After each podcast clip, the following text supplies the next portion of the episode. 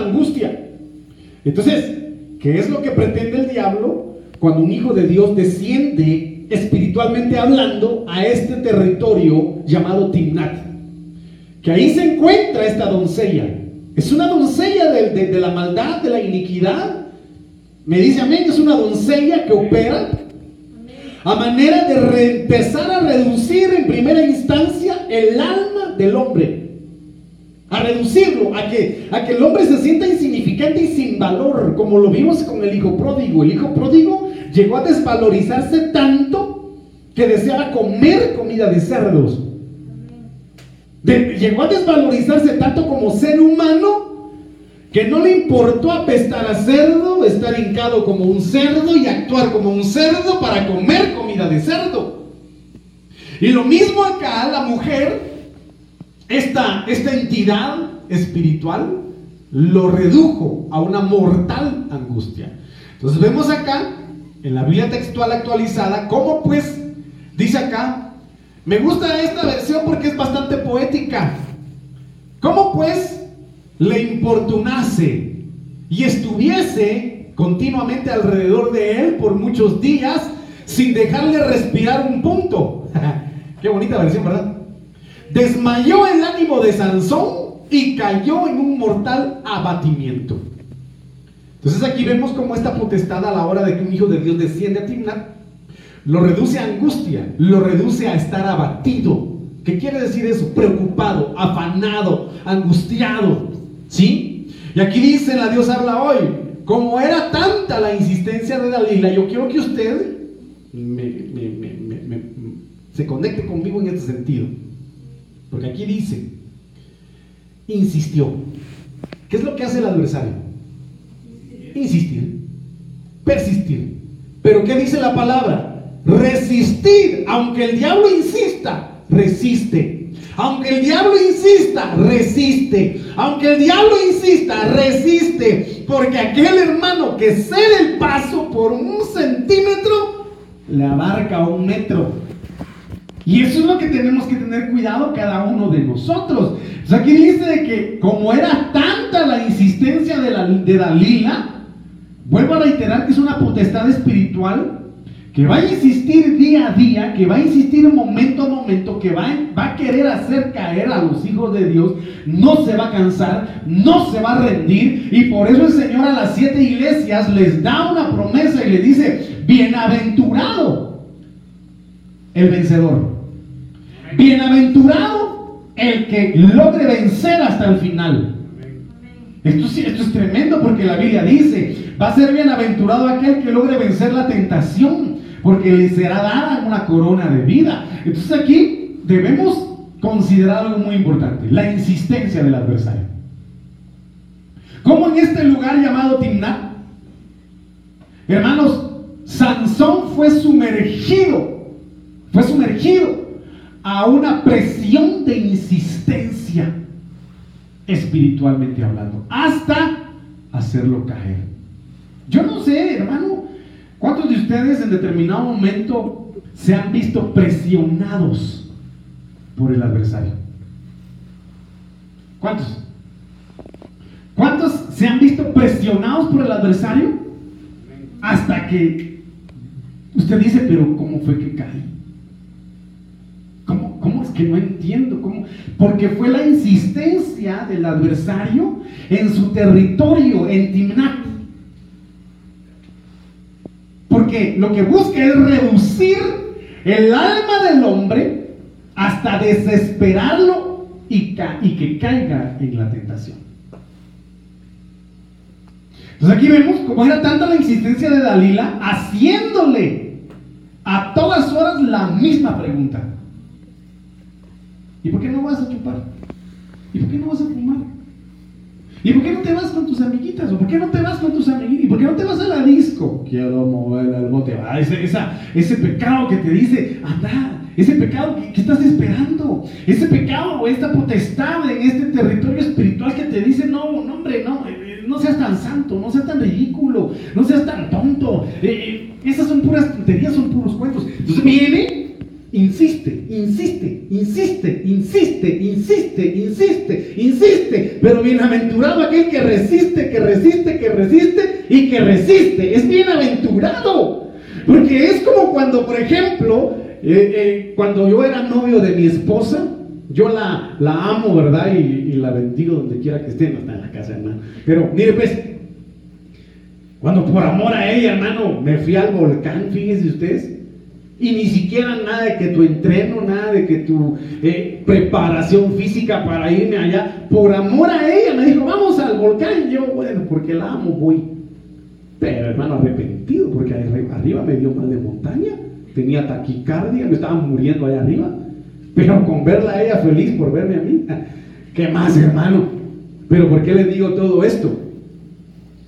Porque es como cuando usted se propone alcanzar algo y dice, lo logré. ¿Cómo se siente? ¿Cómo se siente de hermoso saber que el enemigo estuvo insistiendo en un pecado, insistiendo en una tentación, queriendo hacerte caer, queriendo hacer tropezar? Pero cuando uno resiste y no cae en la tentación, uno dice, qué rico, puedo orar con libertad. Puedo alabar con libertad, puedo adorar con libertad. Yo puedo buscar a Dios sin que nadie me acuse, sin que nadie me señale, sin sentirme acusado. ¿Cuántos lo han vivido?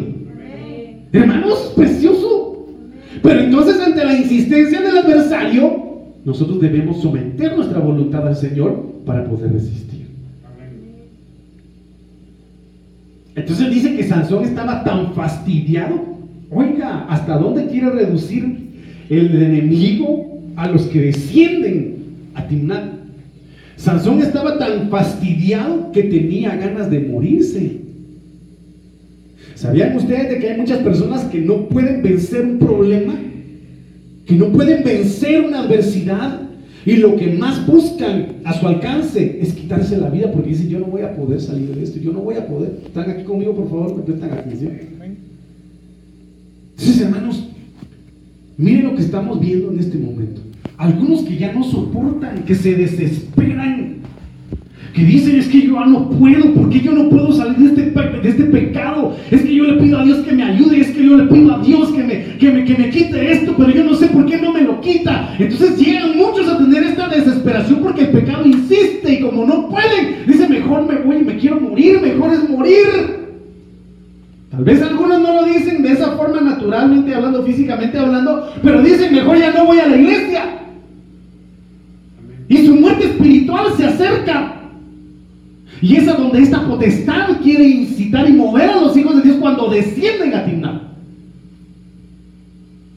A que, su, a que su alma sea reducida a algo insignificante. Que diga el hombre, es que no vale la pena vivir. Es que no vale la pena continuar. Es que no vale la pena seguir con este matrimonio, es que no vale la pena seguir con esto, es que no vale la pena seguir con esto, con aquello. Entonces lo reduce a un alma insignificante, al punto de desear la muerte como lo hizo Sansón. Entonces, miren lo que dice la, la LPD, y con todos los días, como todos los días lo acosaba. Otro acoso que vemos es José con la Potifara. Fue un acoso constante. Que le decía, acuéstate conmigo. Que le decía, quiero estar contigo. Aquí estoy. Y usted no crea de que la mujer era fea. Era elegante, me imagino. Si, hermano, se cuidaban en ese entonces. Si usted viera, eh, yo vi las, las momias de los perros que tenían los faraones, hermano. Bien cuidados los perros disecados. ¿Cómo no se cuidaban ellos? Entonces ven aquí, dice que esta mujer, esta potestad lo acusaba. Y el diablo acusa, hermano. ¿Y sabe qué? No respeta. No respeta. Acosa, insiste, hasta que debe hacer caer. Entonces dice, como todos los días lo acosaba con sus palabras. Entonces la pregunta de esta noche es, ¿cuáles son las palabras que el adversario utiliza en tu mente para acosarte todos los días? Pues cada quien lo sabrá. Cada quien lo sabrá. Sin embargo, ante tal acoso, debemos nosotros utilizar las armas que el Señor nos ha dado para callarle la boca. ¿Verdad? Me dice amén. ¿Está conmigo? Entonces aquí, como todos los días lo acosaba con sus palabras y no dejaba de importunarlo, fastidiado ya hasta de la vida. Oiga, qué tremendo es esto. Eh, tenemos que tener mucho cuidado, que Dios tenga misericordia de nosotros, hermano, y que cancele todo acoso del adversario en contra de nosotros. A ver, levante su mano y diga, Señor, en el nombre de Jesús, que tu mano aplaste la cabeza del adversario y que detenga todo acoso del pecado, de la maldad, de la iniquidad en mi vida. En el nombre de Jesús, cancela todo acoso, Señor, de toda potestad sobre nuestras vidas, en el nombre de Jesús. Porque este acoso, hermano, induce al hombre a que se desespere y se llene de angustia. Entonces, como eso, esto lo estamos viendo desde un punto de vista espiritual como una potestad. El libro de Proverbios 6:26 dice, porque a causa de la mujer ramera es reducido el hombre a un bocado de pan. Miren qué tremendo es esto. Y aquí hay dos tipos de potestades. La ramera y la adúltera. aquí dice, porque a causa de la mujer ramera es reducido el hombre a un bocado de pan. Y la mujer adúltera caza la preciosa, la preciosa alma del varón. Entonces, ¿qué diferencia hay entre la ramera y la adúltera? Por supuesto. Pero puede haber ramera casada. ¿Verdad? Pero aquí habla y dice de que la diferencia de la ramera es que, bueno, pagame pues y ya. Te vas. Pero la adúltera lo quiere todo. La adúltera dice, casa el alma del varón. no sé si, no sé si me comprende. Viene la ramera, bueno, ¿quieres estar conmigo? me, me pagas tanto y no hay amarre entre tú y yo. Porque solo fue por un momento, así como Judá, ¿verdad? Solo por un momento. Pero la adúltera, o sos para mí o no sos para nadie. ¿Y qué me importa? Deja tu familia. ¿Qué me importa? Deja tus hijos. ¿Qué me importa? Deja todo lo que tenés. ¿Qué me importa? Yo te quiero a ti. Porque quiere casar su alma. Ser dueña del alma. Entonces aquí vemos espiritualmente hablando, mis amados hermanos, que la ramera viene y empobrece, materialmente hablando. En cambio, la adúltera destruye el interior, el alma. Y no solo la del hombre, sino todos los que están alrededor del hombre. Porque se va pareja la esposa, se va parejo los hijos, como le vuelvo a repetir, no importa si destruye o no destruye, mis amados hermanos. Simple y sencillamente quiere casar el alma. ¿Me dice amén? ¿Está conmigo? Va, déle ofrenda de palmas al Señor pues con todo su corazón. Oiga pues, estamos de cómo, de cómo mis amados hermanos, esta potestad trata de casar el alma, de reducir el alma de los hijos de Dios, de reducirlos. ¿Me dice amén? Porque ¿qué es lo que quiere el adversario? El alma. ¿Y usted mira su alma? No la mira. Porque si la viera, la vería, a ver cómo. Bonita. Galana. Pero la potestad que comercia con las almas al día de hoy es Babilonia. Entonces vamos al libro de Apocalipsis 18, 11 al 13. Esto es descender a Timnat. Vemos en Timnat una potestad femenina Jezabelica, mis amados hermanos, que empieza a reducir la vida del hombre. Vemos cómo Dalila empezó a reducir el alma de Sansón. ¿Me dice amén? Punto número dos. Redujo a nada la vida espiritual de Sansón. Tercero, redujo a nada el cuerpo de Sansón. Porque ¿cómo terminó? Sin ojos y muriendo aplastado con los filisteos. Mire, pues, ¿a dónde redujo esta potestad? La vida de Sansón. ¿Qué es lo que pasa con muchos hermanos? Que Dios tenga misericordia de nosotros. Que Dios tenga misericordia de nosotros. Entonces aquí, en Apocalipsis 18, 11, los mercaderes de la tierra lloran. Oigan lo que, lo, que, lo, que, lo que comercializa Babilonia. Los mercaderes de la tierra lloran y hacen lamentación sobre ella. Porque ninguno compra más sus mercaderías.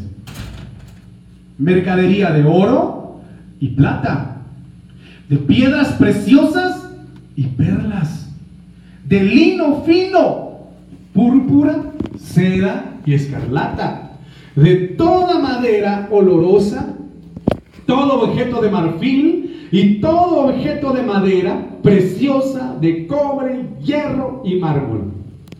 Canela y especias aromáticas incienso, mirra y olíbano, vino y aceite, flor de harina y trigo, bestias y ovejas, caballos y carros. Pero miren lo que dice al final. ¿Qué dice al final? Esclavos y almas de hombres. ¿En qué está interesado el diablo en comercializar en estos últimos tiempos? En las almas de los hombres. Hermano, es impresionante porque el apóstol pues lo hizo público entonces yo lo repito, ¿verdad? Es impresionante cómo esta generación está tan perdida, dijo, porque hay un famoso, ¿verdad? No sé si ustedes lo escucharon, que era hombre, se hizo mujer, y ahora que es mujer, dice, ya no quiero ser mujer, sino quiero ser lesbiana. ¿Cómo está eso, va? ¿Pero por qué? Porque Satanás a través de las ideologías. Por eso le mencioné en determinado momento. El dragón del Apocalipsis, usted ve que no tira fuego, no saca fuego de su boca. ¿Sí? No saca fuego. ¿Qué es lo que saca el dragón de su, de su boca? Agua. ¿Y qué significa el agua? Las doctrinas del hombre, las corrientes de Babilonia, las doctrinas del hombre que van a ahogar a muchos. Y estas doctrinas, hermano, están siendo razón de comercio con las almas de los hombres. Ejemplo de ello, mis amados hermanos, es lo que pasó con Luzbel. Entonces, miren lo que dice acá, Ezequiel 28, 18. Por la multitud de tus iniquidades, por la injusticia de tu comercio. Profanaste tus santuarios. Entonces, aquí hay un aspecto bastante importante que yo quiero que usted y yo tomemos en consideración, que es un tema, un punto bastante especial, complicado. ¿Está conmigo? La pregunta es, ¿cómo logró convencer Luzbel a la tercera parte de los ángeles del cielo? ¿Qué tipo de comercio se utilizó? ¿Qué tipo de comercio?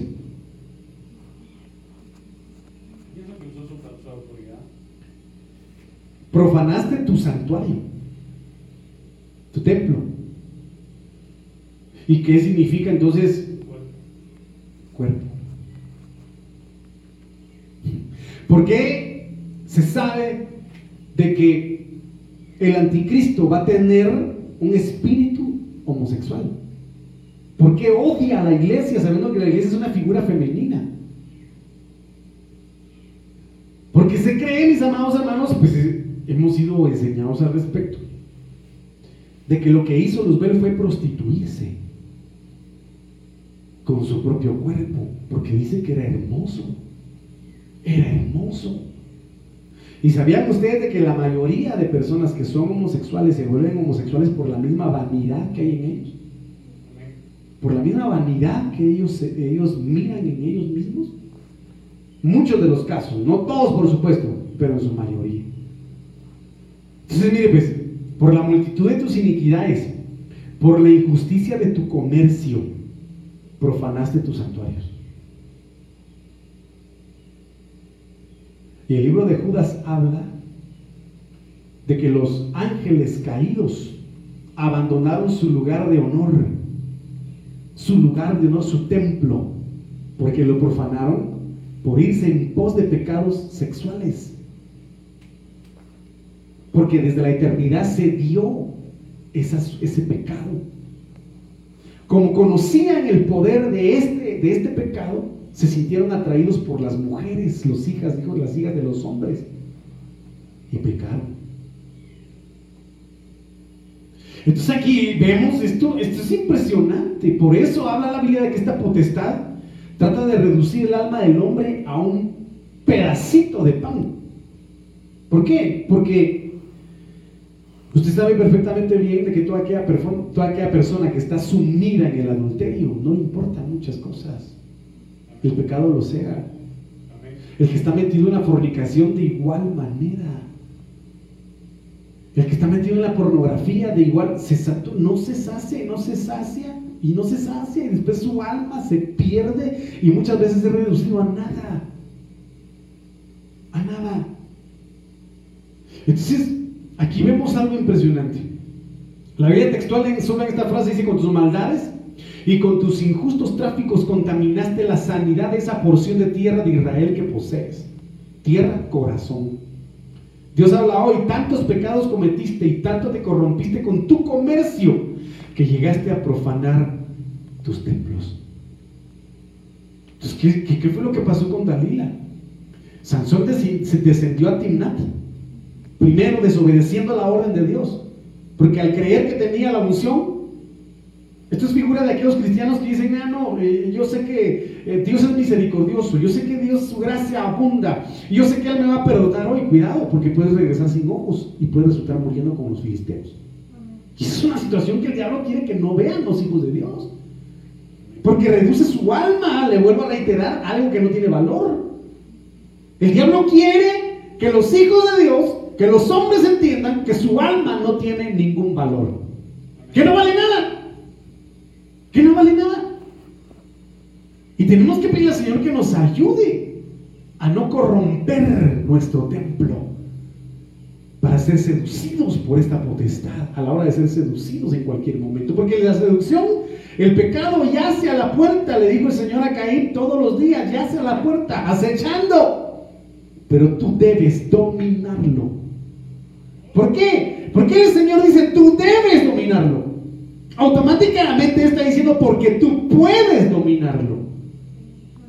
Tú puedes dominarlo. Hermano, Dios nos ha dado un espíritu de poder, de amor y de dominio propio para poder dominar el pecado, esta seducción y que el Señor la reprenda en el nombre de Jesús la declaramos inoperante, hermano, en nuestras, en nuestras vidas. Entonces, mire, pues qué impresionante es esto, ¿cómo lo vemos?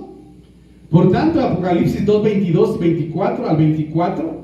Por tanto, yo la arrojo en cama. ¿A quién? A Jezabel, una potestad femenina. Impresionante, mis amados hermanos. Mire, a mí esto me deja impresionado. Mire, pues por tanto, yo la arrojo en cama. Y en gran tribulación, oiga, a los que adulteran con ella. ¿Cuál fue la diferencia entre la ramera y la adúltera? ¿Cuál fue la diferencia entre la mujer ramera y la mujer adúltera? La adúltera, hermano, la, ramera por un, pequeño, un pedazo de pan se vende. Por eso a, a Esaú le llamaron bastardo, un adúltero, ¿verdad? Un fornicario. Entonces viene se vende la ramera por un pedazo de pan, pero la adúltera quiere el alma. aquí dice, por tanto yo la arrojo en cama y en gran tribulación a los que adulteran con ella. ¿Qué quiere decir esto? De que todos aquellos que adulteraron con Jezabel es porque su alma ya fue comprada a cambio de algo. Y esto es lo importante, esto es lo interesante que yo quiero que usted vaya conmigo entretejiéndolo porque es importante no descender a estos lugares. Porque es importante mantenernos, hermano, en la cima del monte de Dios. Porque es necesario mantenernos en las alturas del Señor. Para no caer en estos aspectos. ¿Por qué? Mire pues. Si no se, si no se arrepienten de las obras de ella. Entonces los que adulteran con, con, con esta potestad espiritualmente hablando, engendran hijos. Y existe una multiplicación del pecado, de la maldad y de la iniquidad dentro de esta iglesia. Y dentro de muchas congregaciones. ¿Por qué? Le voy a explicar. A sus hijos heriré de muerte y todas las iglesias sabrán que yo soy el que escudriña la mente y el corazón. Os daré a cada uno según vuestras obras. Entonces veamos qué cualidades tenía el pueblo de Dios cuando Jezabel gobernaba. Porque fue Jezabel la que gobernó. ¿Sí o no? ¿Verdad que sí? Es como cuando aquí hubo un presidente que estuvo solo pintado y la mujer fue la que gobernó. ¿Me dice amén? A ver, ayúdenme. ¿Qué cualidades tuvieron esos días de Elías? Eso ya lo hemos platicado. Que se dejaron seducir por Balaam. ¿Por Balaam? No. No. ¿Qué cree usted, mi hermano? Número uno,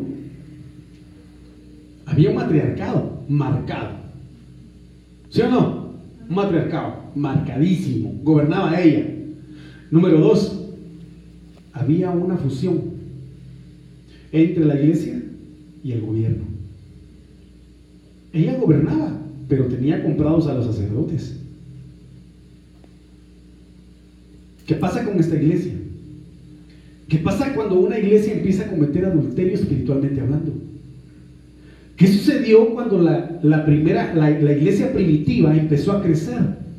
En número.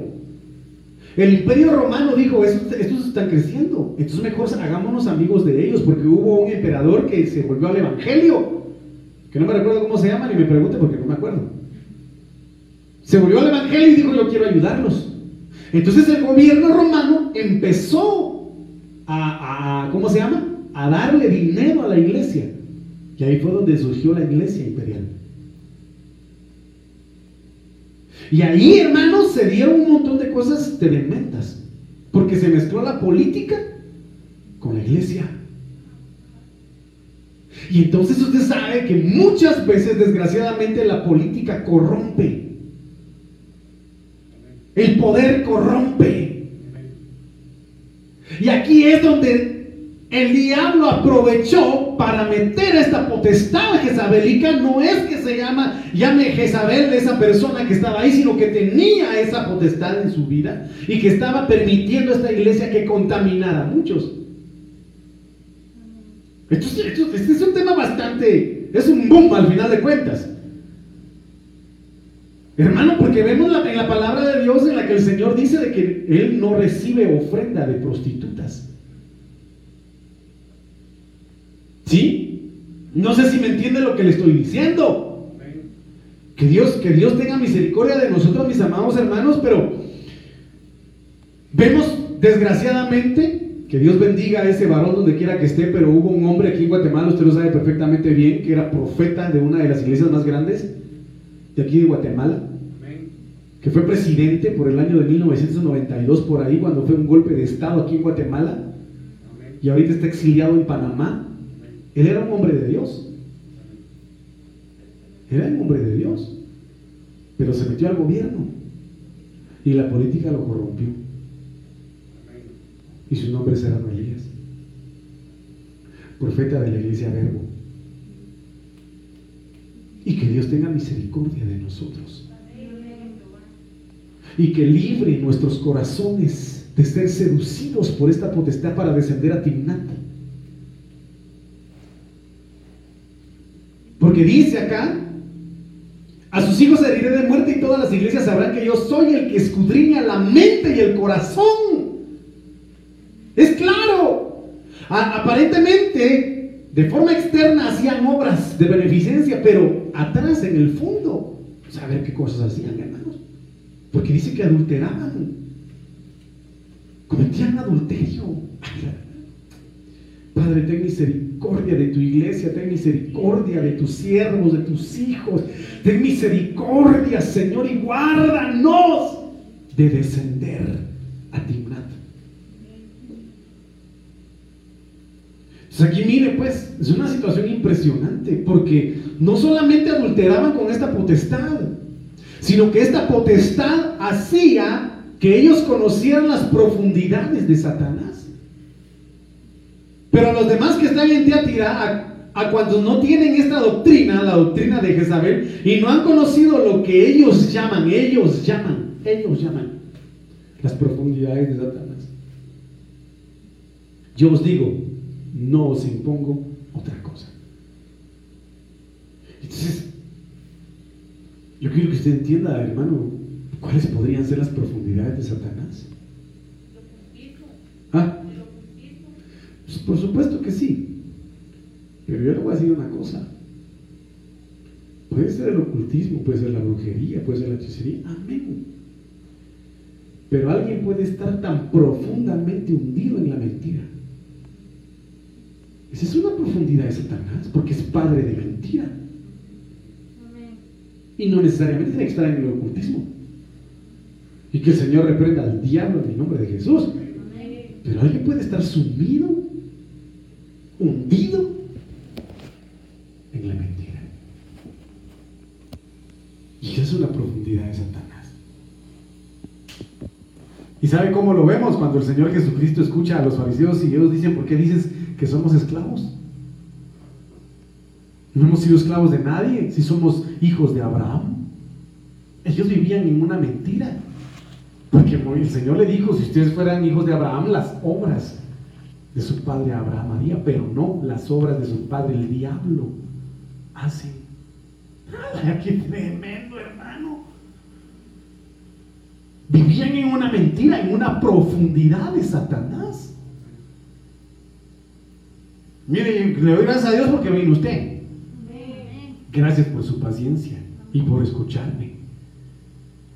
Pero vemos varios caracteres que manifiestan cómo es Satanás. Si usted tiene para apuntar, apunte. Número uno, Satanás. Mateo 16, 23, Satanás significa adversario, o sea, el que se opone. Esa es una profundidad. El oponerse a Dios, el ser adversario de Dios, ir siempre en contra de lo que Dios establece, es una profundidad. ¿Está conmigo? Diablo, acusador. Es, otra profundidad. Lucas 4.2. El que calumnia. El que acusa a nuestros hermanos, como lo dice Apocalipsis 12.10. La serpiente, miren qué tremendo es esto. Serpiente, que fue la figura que utilizó Satanás o el diablo para engañar. Una profundidad del engaño. Segunda de Corintios 11.3. Serpiente antigua, Apocalipsis 12, 9, porque a través de esa figura, le vuelvo a reiterar, arrastró al mal a Adán y Eva. El dragón evoluciona de serpiente antigua a dragón. Apocalipsis 12, 9. ¿Qué hace esta figura? Pierde al mundo. Como yo le vuelvo a reiterar, sacaba agua de su, de su hocico, de su boca, que es doctrina de confusión, de engaño. ¿Está conmigo? Mateo 4:3, el tentador. Que el Señor cancele toda tentación. Pero dígame pues mi hermano. Mateo 13:25, enemigo. Como enemigo. Juan 12:31, príncipe de este mundo. Efesios 2:2, príncipe de la potestad del aire. Segunda de Corintios 4:4, el Dios de este siglo. Y número 11, por supuesto hay muchas más. Primera de Juan 3:12, el maligno. Entonces nosotros vemos aquí varios aspectos que pueden llegar a ser temas, hermano, de estudio, que se consideran las profundidades o el carácter de Satanás. ¿Cómo actúa? A manera de hacer caer a los hijos de Dios. ¿Está conmigo? Como le vuelvo a repetir, pues hay muchas más. Entonces, mis amados hermanos, vemos cómo Sansón al descender a Timnat fue reducido. Y no solo él, nos vamos a Judá. Se lo mencioné hace ratos. Descenso a Timnat, Judá. Génesis 38, 12 al 18.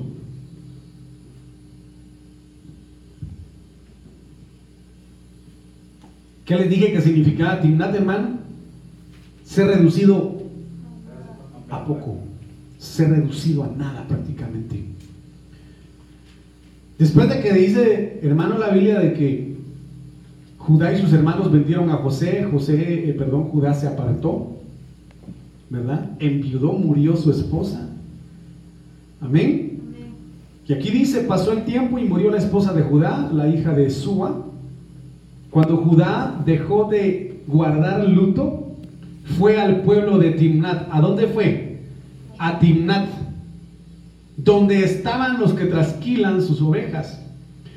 Y su amigo Irá, el adulamita, le acompañó.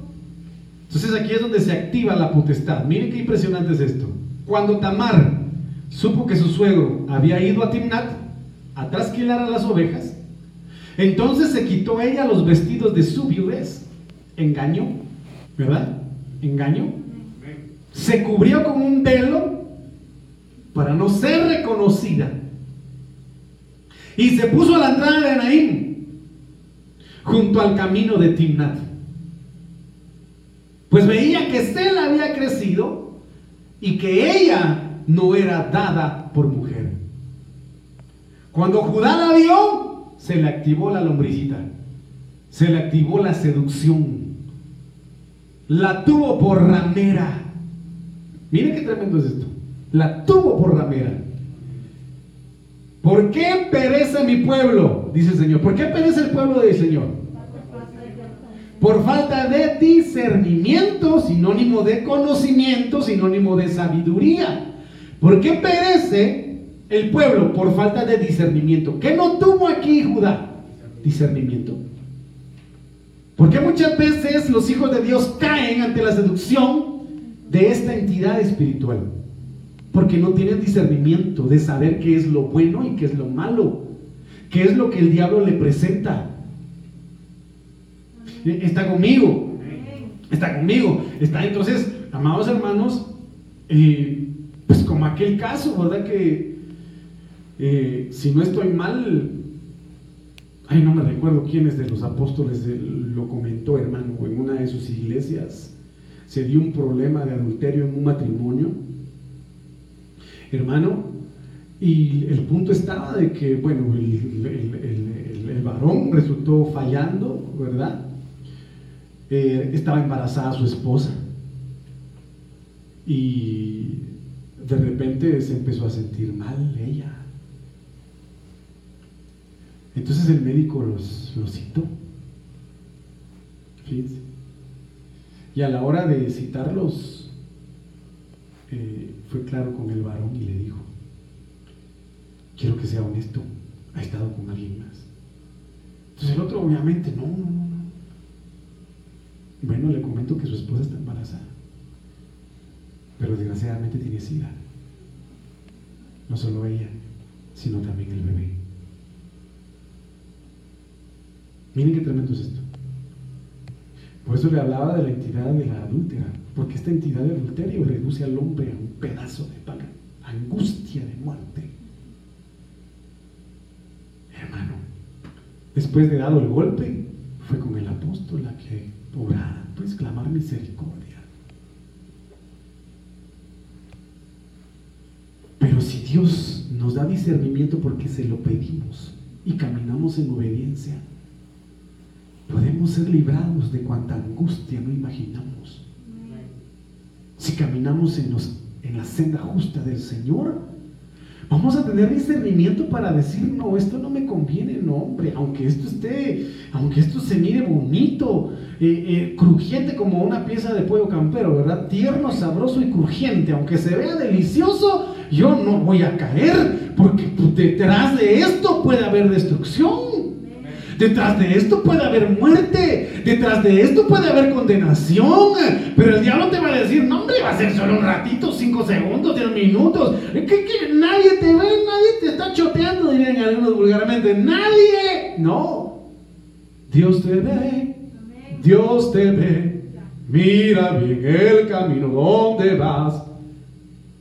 Si yo me fuera a los confines de la tierra, dice David, ahí estás tú. Si yo agarrara un submarino o fuera Aquaman y me fuera al fondo del mar, ahí estás tú. Si me pongo debajo de una roca, ahí estás tú. si tenemos discernimiento, vamos a evitar muchos problemas en nuestras vidas, hermano. Pidámosle al Señor discernimiento, Padre, danos sabiduría.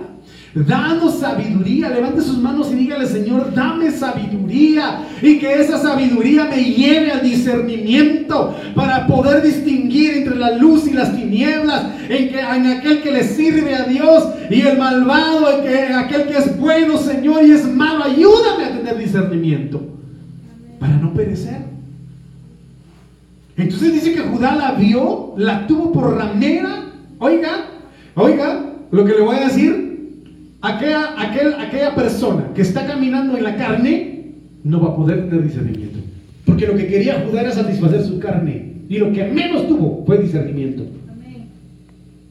Eh, porque dice la Biblia, al espiritual, ¿quién podrá juzgarlo? Al espiritual, ¿quién podrá juzgarlo? ¿Por qué? Porque el, espiritual lo juzga todo, sinónimo de discernir.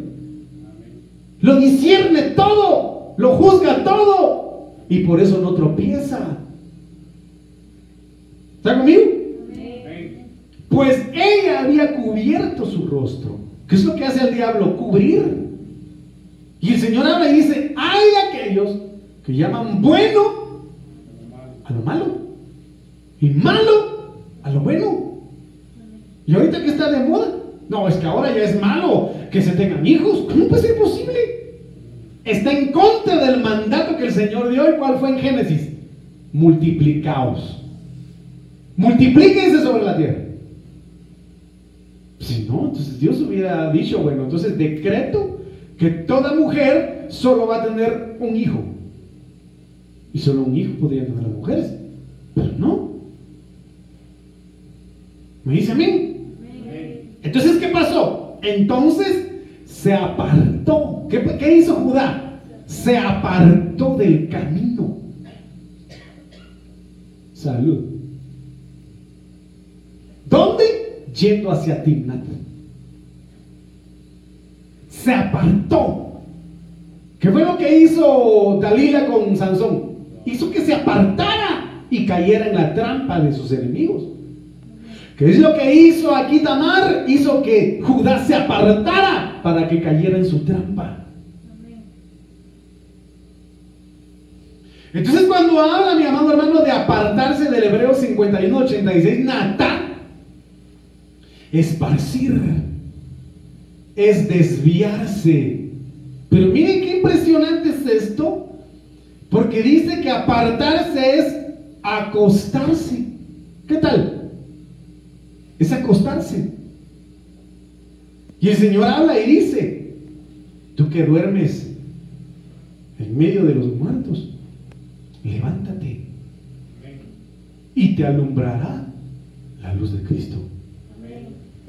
Es impresionante porque entonces quiere decir que el que se aparta no solo busca su propio beneficio, sino que se acomoda. Se acomoda ¿Significa declinar? Apartarse significa hacer injusticia. Apartarse significa pervertir, rendirse o torcer. Qué impresionante es esto, porque entonces cuando, cuando nosotros, eh, amado hermano, conjugamos este, estos significados con el camino, cuando dice se apartó del camino, ¿qué quiere decir? Se desvió del camino. ¿Sí? Declinó del camino pervirtió el camino o torció el camino. Entonces dice, se apartó del camino para acercarse a ella. Y sin saber que era su nuera, le dijo, déjame ahora llegarme a ti.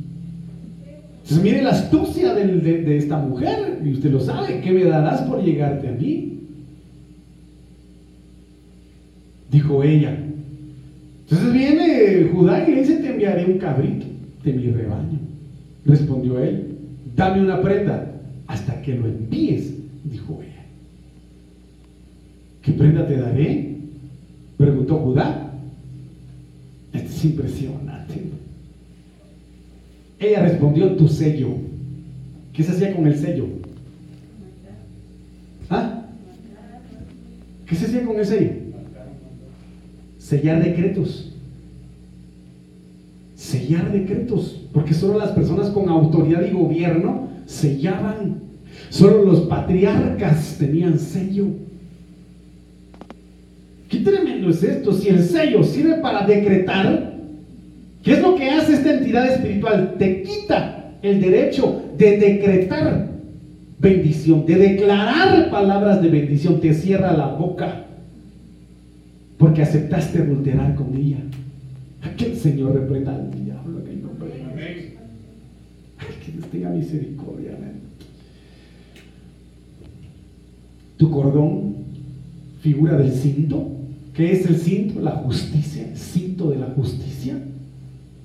Y el bastón que tienes en tu mano, le dice el Señor a Moisés, bastón, autoridad, extiéndelo. Y el mar se abrió.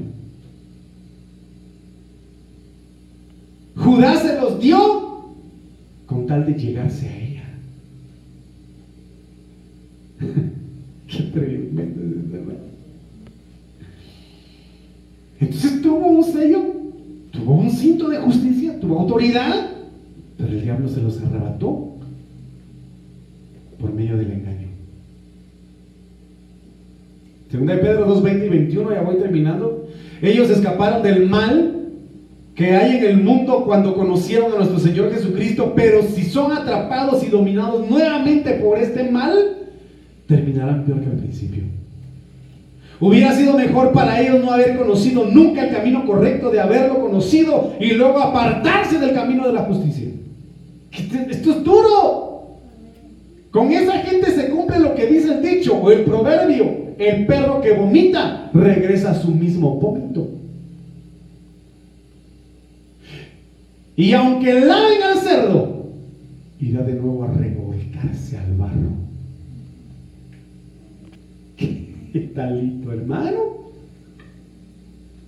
¿Qué talito? ¿Qué tal el menú de hoy?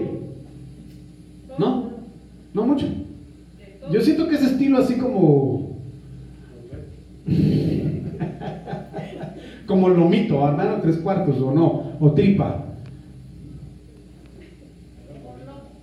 o chicharrones con queso. Pero mire, hermano, permanezcamos en el camino. No nos desviemos. No descendamos a Timnat, porque el fin de los que descienden, usted ya lo vio. Su alma es reducida a nada. Entonces, mire lo que dice, ya termino con esto, se lo prometo, dice en Hebreos 10:39, lo hemos mencionado muchas veces, pero nosotros no somos de los que retroceden. ¿Cuántos dicen amén? Para perdición. Sino de los que tienen fe para preservación del alma. Porque el alma, el diablo la quiere vender, la quiere comercializar y la quiere destruir y reducir a nada. ¿Me dice amén? Y amén. De la ofrenda de palmas al Señor con todo su corazón en el nombre maravilloso de Cristo Jesús. Póngase de pie, mi amado hermano.